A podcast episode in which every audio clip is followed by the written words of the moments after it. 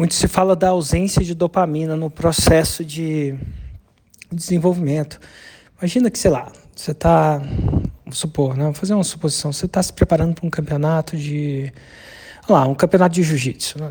Vai ser um pouco difícil para as mulheres imaginar agora, mas elas conseguem imaginar um homem se preparando. Aí, cara, você vai lá e na primeira luta você perde, na segunda luta você perde.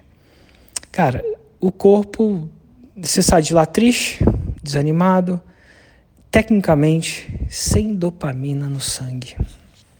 E aquela desanimação vai virando um ciclo, né? Porque, enfim, você já entra desanimado para a próxima, é, descrente, tal, sem confiança. Eu acho que a dopamina é o hormônio, se não me engano, a dopamina é o hormônio da confiança, tá? Então, quando você está cheio de dopamina no sangue, você está hiper confiante. Quando você tem zero dopamina, não sei se é zero, mas enfim, zero dopamina no sangue, você está zero confiante. Num processo de 6 em 7 da jornada, o que, que você acha que quem que vai tender a ter mais sucesso no longo prazo? Quem está cheio de dopamina ou quem está sem dopamina? Ah, é, assim, a ausência de fica claro, né? A ausência de dopamina vai gerar menos confiança, que vai gerar, vai fazer com que você faça menos coisas, porque você não está confiante, não sabe se, enfim, vai ter um retorno de investimento, e aí retorno de energia, né, do investimento energético, aí você não vai fazer a parada. De, então, assim, tá claro que a falta de dopamina gera falta de confiança, que desacelera o 6 em 7. Isso está claro. Mas o que eu acho que talvez não esteja tão claro e que não é falado é o excesso de dopamina.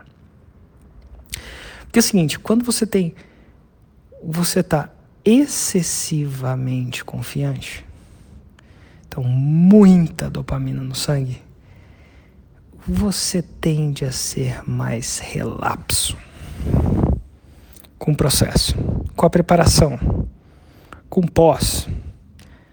Na hora que você está sem dopamina, você até faz um debriefing, vê o que acertou, o que errou. Mas quando você está com excesso, ah, debriefing amanhã eu faço, ah, tá, tá, tá tudo indo bem. Então, assim, esse é um áudio para te dizer que a falta de dopamina é ruim para o projeto, para o processo 6 em 7. Literalmente, falta de dopamina, falta de confiança. E se você perde a sua confiança, você não faz.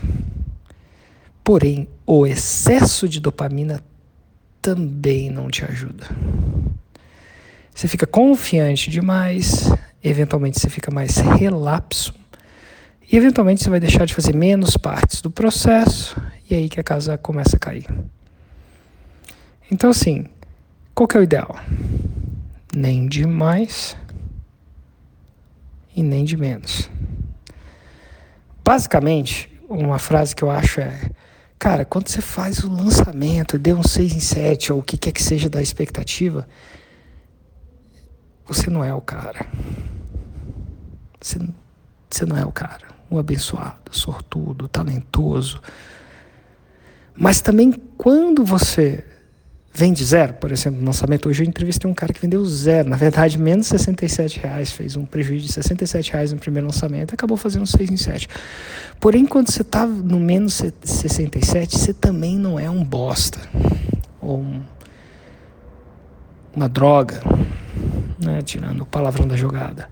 Eu acho que essa, essa coisa que eu, esse, esse, essa tentativa de equilíbrio de dopamina que gera consistência de estar tá sempre fazendo o que tem que ser, sempre a palavra errada, de estar tá mais constantemente fazendo o que tem que acontecer. Nossa, quando eu erro e erro feio, eu não sou um bosta. E quando eu acerto e acerto bonito, eu também não sou o cara. Eu só acertei. Eu não identifico isso com a minha identidade. Só cometi um erro e acertei. E eu acho que o segredo do sucesso do longo prazo está no meio.